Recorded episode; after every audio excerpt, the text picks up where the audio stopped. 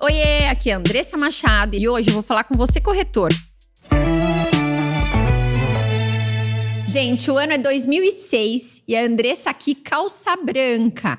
Já trabalhava um pouco no mercado, mas nada, nada comparado ao nosso dia a dia como corretor, né? Tô eu num plantão, linda e maravilhosa, pronta para vender, né? Porque a gente não tá pronto para trabalhar, a gente tá pronto para vender. E aí, naquele dia, toco meu celular. Tocou meu celular, fui atender um cliente. O cara falou: Olha, você é corretora? Falei: Sou, sou corretora. Ele falou: Eu estou interessado em um imóvel, estou procurando apartamento. E aí, lógico, num primeiro momento eu perguntei para ele da onde ele conseguiu meu contato, até para eu saber sobre qual produto eu ia falar para ele. E ele não soube me responder, tá? Esse era o seu Paulo, falou para mim: Olha, eu não, eu não lembro, mas eu tenho aqui o seu contato. Eu falei: Não, sem problemas. Me conta um pouquinho o que, que o senhor está procurando, porque aí eu posso ajudar o senhor nessa procura, né? Nessa busca de imóvel. E ele falou: Eu estou procurando um imóvel pequeno, eu acabei de me separar. Eu falei, ah, me conta um pouco mais das suas necessidades. E aí ele falou: olha, é um apartamento pequeno, em torno de 200 metros quadrados quadrados. Na hora que ele falou 200 metros quadrados, eu pensei comigo: tem alguém me passando um trote, é óbvio. Quem é calça branca ou quem já foi calça branca, e todo corretor já foi calça branca, sabe que a gente passa por isso. Sempre tem um lesado querendo brincar com quem tá começando. Na hora que ele falou pequeno, 200 metros quadrados, eu já comecei a olhar para o lado. Falei: quem que tá no telefone? Quem que eu vou matar agora? Bom, não achei esse infeliz e continuei a conversa. Ai, que maravilha, mas como que começou a minha conversa com ele depois disso? Falida, atendimento falido. Falo para você que foi falido porque eu fui péssima, quase que grosseira com esse cara. Primeiro que eu não fui até ele, eu falei: "Ah, tá, então tá bom. 200 metros? Em qual região?" "Ah, tá, então tá."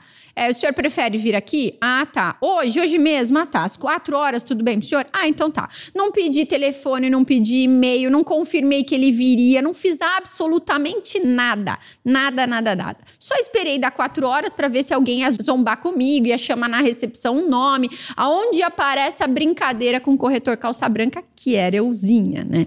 Mas nada aconteceu. Fui embora. No dia seguinte, eu tava pé da vida. Falei, Bel, eu vou descobrir agora quem foi esse engraçadinho. Liguei para o número da Bina do meu celular, lá em 2006, dei uma ligadinha para o número, né, já querendo saber quem ia atender. Falei, ah, quem fala? Olha isso. Liguei para um cliente e falei para ele, quem fala? Né? E a pessoa falou, é o Paulo. Já baixei um pouquinho a guarda.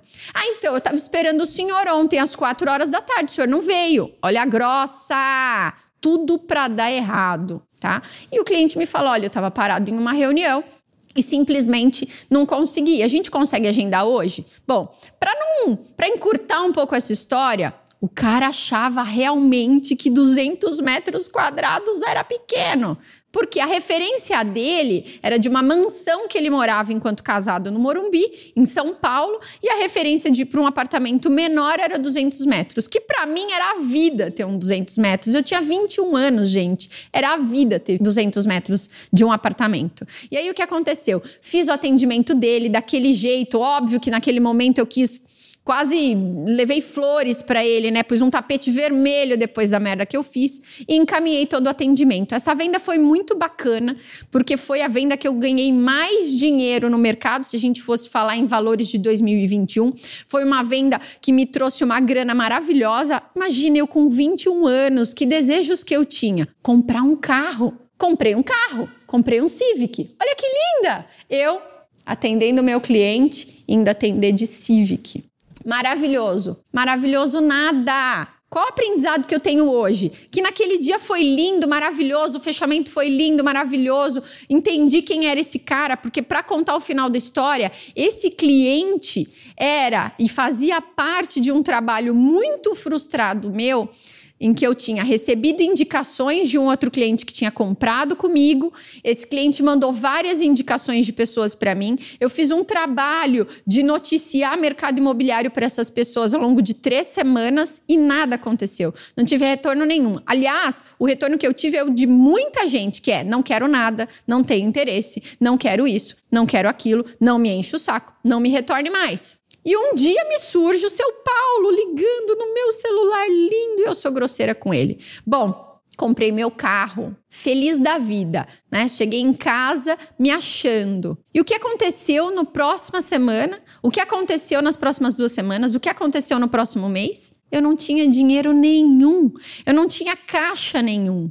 Naquela época, eu não tinha a visão que eu tenho hoje de que ser corretor e a gente é corretor, mas a gente é autônomo, a gente é empreendedor. A gente precisa entender que o nosso dinheiro não é simplesmente igual o dinheiro de salário que cairia na nossa conta. Quando a gente faz uma venda, essa grana, esse comissionamento que a gente recebe, ele não é o teu salário. Ele não era o meu salário. Aquele carro eu não comprei com o meu salário. Aquele carro eu comprei com a reserva que eu tinha que ter tido. Aquele carro eu comprei com parte do dinheiro que deveria ser investido no meu negócio para que eu pudesse continuar.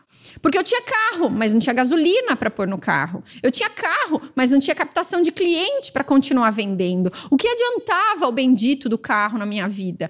E a gente só descobre isso Infelizmente, muita gente no mercado imobiliário descobre isso errando. A ideia de ter um método, a ideia de trazer trazer metodologia é fazer com que você deixe de passar por essas situações que eu passei, em que eu queimei um carro, que eu queimei o meu dinheiro e que eu entendo hoje que sim, eu posso ter um carro como objeto de desejo, eu posso ter um apartamento como objeto de desejo, eu posso ter uma viagem como objeto de desejo, mas eu tenho que entender como que eu faço para ter aquele desejo. E a forma mais correta é sendo empreendedor, é entendendo que o dinheiro que entra para mim, eu tenho que dividir sempre ele pelo menos em três partes, que é o meu salário, que é o dinheiro que eu vou investir no meu negócio, que é o mercado imobiliário, seja em curso, seja em captação de leads, seja aprendendo mais com financiamento, eu preciso virar um especialista, o meu cliente precisa me entender como especialista.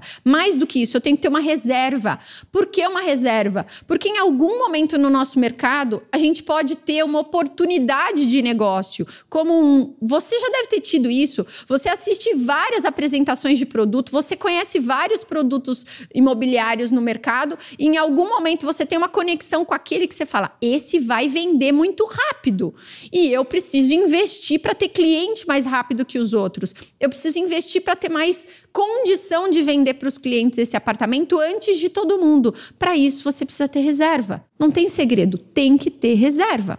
Um outro ponto importante: o mercado está quebrando, porque o nosso mercado imobiliário, como qualquer outro mercado, ele é cíclico. Você não está num momento de desenvolvimento e crescimento do mercado, você está num momento que o mercado está quebrando, que você está vendo indícios disso. Você também tem que se preparar para isso. A reserva faz parte dessa preparação também. Então, entenda.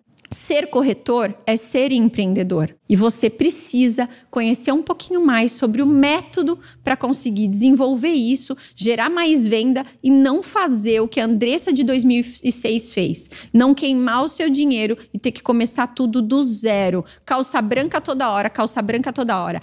Tem profissional de venda que tem 10 anos de mercado e ainda eu enxergo ele como um calça branca. Você já deve ter assistido isso. Aquele cara que parece que está patinando e não saiu do lugar. Aquele cara que muitas vezes fez uma super venda, apareceu no ranking da empresa naquele mês, mas continua sendo o mesmo cara lá no plantão, sem condição de melhor atender o cliente, sem condição de gerar mais venda, sem condição de ter ritmo, porque o que a gente quer como empreendedor e como corretor é ter ritmo de venda, é ter condição de galgar todos os nossos sonhos de uma maneira mais controlada, mais correta. Se você de alguma maneira se conectou com essa história, com diversas histórias que a gente tem no mercado, Vamos conversar um pouco mais, vamos se conectar. Me conta um pouquinho sobre as suas histórias, vamos aprender junto, vamos entender um pouco mais como que você pode acelerar esse seu processo todo, não esperar os meus 18 anos para conseguir essa bagagem. Vamos fazer isso através do Instagram. Me segue, arroba Andressa Machado Corretora.